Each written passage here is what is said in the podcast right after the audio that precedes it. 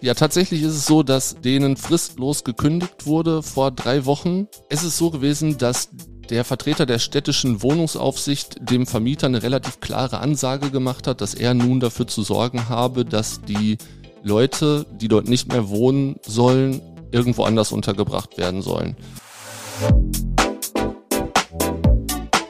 Unterm U, der Dortmund-Podcast. Mit Felix Gut. Hallo zusammen, es ist wunderbar, dass ihr dabei seid. Ihr seid hier richtig, wenn ihr mitreden wollt über das, was in Dortmund wichtig ist. 70 Prozent der Menschen in der Stadt wohnen zur Miete. Das sind rund 420.000 Personen. Auf dem Wohnungsmarkt wird die Lage immer schwieriger. Zugleich gibt es Problemimmobilien, die nahezu unbewohnbar sind und immer wieder Ärger zwischen Mietern und Vermietern ganz unterschiedlicher Art. Über einen besonders skurrilen, aber zugleich beispielhaften Fall aus der Dortmunder Nordstadt spreche ich gleich mit meinem Kollegen Tim Schulze. 70 Mietern ist auf einen Schlag gekündigt worden und es gibt noch mehr Ungereimtheiten in der Sache. Außerdem in dieser Folge, warum es jetzt bald einen Kiosk mit KI in Dortmund gibt und warum die Stadtverwaltung beim Thema Wasserstoffautos ein kleines Debakel erlebt hat. Ihr hört unterm U, den Dortmund-Podcast der Ruhrnachrichten. Mein Name ist Felix Gut. Wir starten mit dem Nachrichtenüberblick für Dortmund. Update. Aufgeklärt. Die Ursache für einen großen Stromausfall in Dortmund ist gefunden. Am Freitagvormittag waren rund 10.000 Haushalte in der Innenstadt, Hörde und Gartenstadt eine Dreiviertelstunde lang ohne Strom. Jetzt teilt Energieversorger DEW 21 mit. Ursache war ein Kurzschluss in einem Schaltgerät. Das Gerät sei ausgetauscht worden. Zeitgleich bei zwei Unfällen mit Linienbussen innerhalb kurzer Zeit sind insgesamt 16 Menschen verletzt worden. Am späten Montagnachmittag stieß an der Borsigstraße in der nördlichen Innenstadt ein Auto mit einem Linienbus zusammen. Zwei Fahrgäste verletzten sich leicht. Bei einem Unfall mit ähnlichem Hergang, etwa zeitgleich an der Nordkirchenstraße in Hörde, erlitten insgesamt 14 Personen leichte Verletzungen, darunter 13 Fahrgäste. Eine Auffahrt zur B54 war mehrere Stunden lang gesperrt. Unangenehm. Eine Dortmunder Grundschule meldet Kakerlakenbefall in Räumen der offenen Ganztagsbetreuung. An der Berswort Grundschule waren Schädlingsbekämpfer bereits in den OGS-Räumen für eine Grundreinigung im Einsatz. Die Räume in der östlichen Innenstadt bleiben vorerst geschlossen, weil die Reinigung über einen längeren Zeitraum mehrfach erfolgen muss. Bei Eltern der Schule hatte der Schädlingsbefall große Sorgen ausgelöst. Kurzfristig.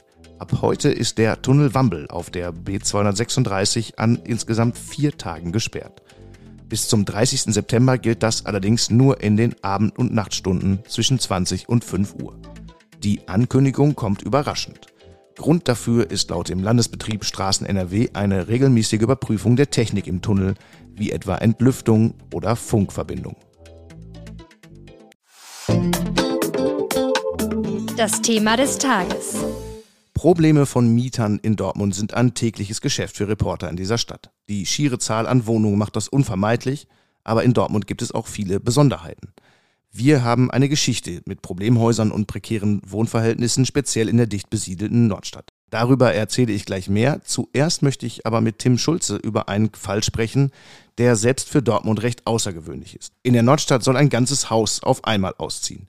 Der Vermieter weist jede Schuld von sich, die Wohnungsaufsicht stellt jetzt klare Forderungen. Tim, das klingt, als müssten wir das alles erstmal ein bisschen sortieren. Also fangen wir an. Aus welchem Anlass warst du an der Mozartstraße? Ja, das war ein sehr skurriler Termin. Es gibt dort Ärger mit einem Problemhaus. Ähm, das hat mit Geld zu tun und auch mit dem Zustand des Hauses. Die Stadt ist da beteiligt, DEW 21, also der Energieversorger ist beteiligt, der Mieterverein ist involviert und im Zentrum steht ein ziemlich ungewöhnlicher Vermieter. Wie kannst du denn die Situation vor Ort beschreiben? Ja, also es war, wie gesagt, schon ziemlich skurril. Der äh, Vermieter kam mit einem silberfarbenen Mini zusammen mit einem Elektrotechniker dort angedüst. Vor Ort war schon ein Riesenauflauf mit zahlreichen Ordnungsamtskräften und ähm, Außerdem war auch die Wohnungsaufsicht schon da. Teilweise konnte man die Leute auch gar nicht zuordnen, wozu die jetzt direkt gehören. DEW 21 kam kurz darauf. Der Vermieter ist Johann Sofron, ein Künstler aus Paderborn, der durchaus angesehen ist. Ähm, er ist 1984 aus Rumänien, er ist rumänischer Staatsbürger, nach Deutschland gekommen und hat sich hier einen Namen gemacht. Insbesondere ist er bekannt geworden durch Fassadendesigns in Zusammenarbeit mit großen Unternehmen, hat auch für Thyssen zum Beispiel schon gearbeitet und zuletzt äh, in Paderborn relativ prominent ausgestellt. Normalerweise ist es so, dass wenn er mit Journalisten spricht, das für ihn eine ziemlich angenehme Angelegenheit ist. Diesmal war das nicht so.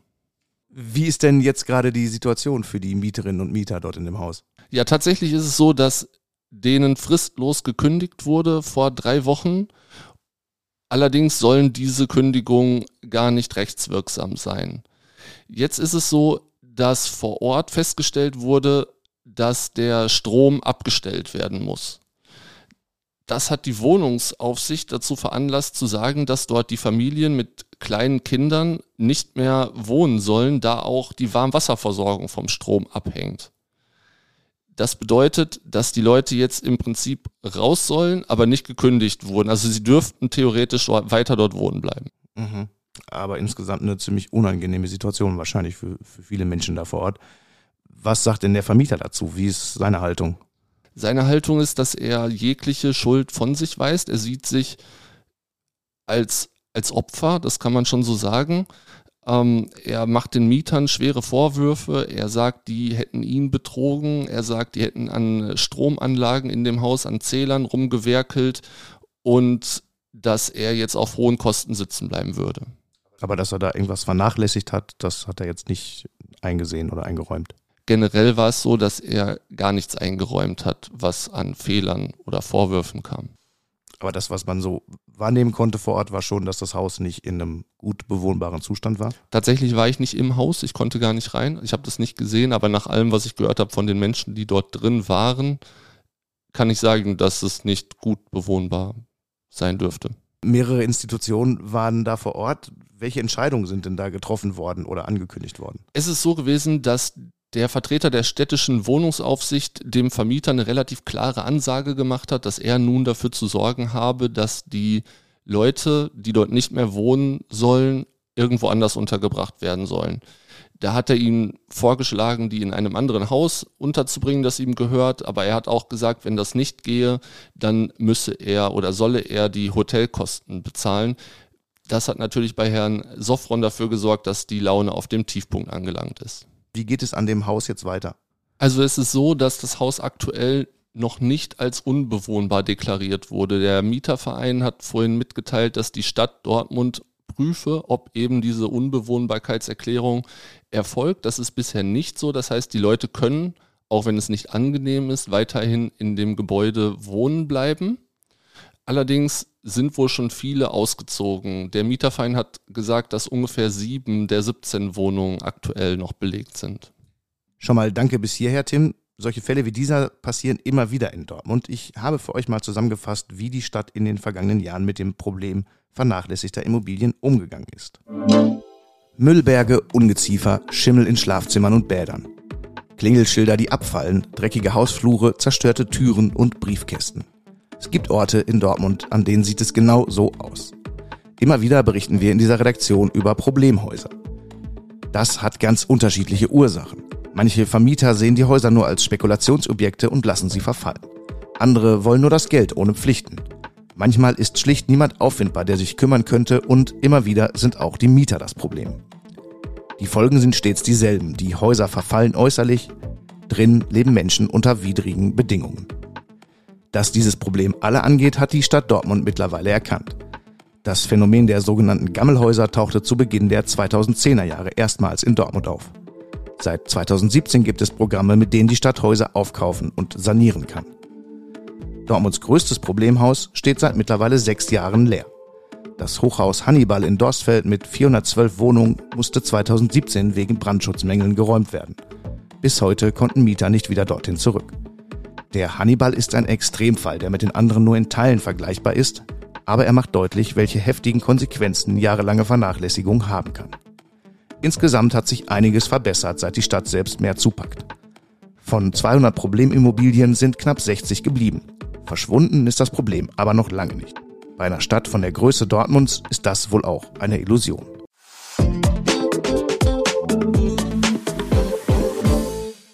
In Dortmund geht man an eine Bude. Ein Kiosk alle paar Straßen, das gehört hier irgendwie dazu. Immer noch, auch wenn es weniger geworden sind in den vergangenen Jahren.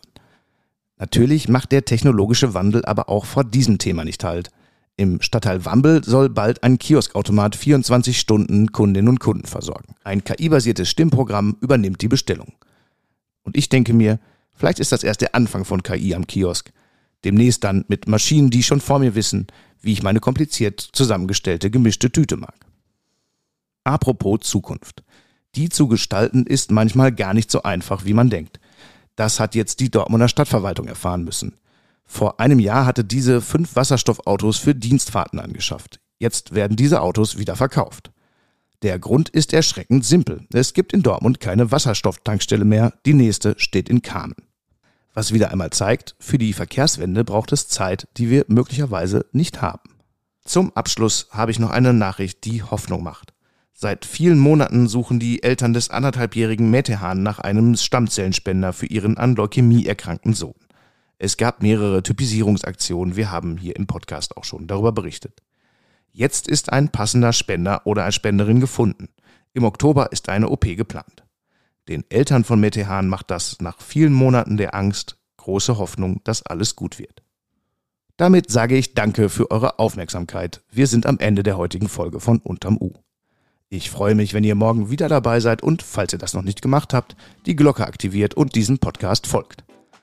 Alle Infos und Hintergründe zu den Themen der Sendung findet ihr in den Show Notes, inklusive eines starken Angebots für ein RN Plus Abo für 3 Euro in den ersten drei Monaten.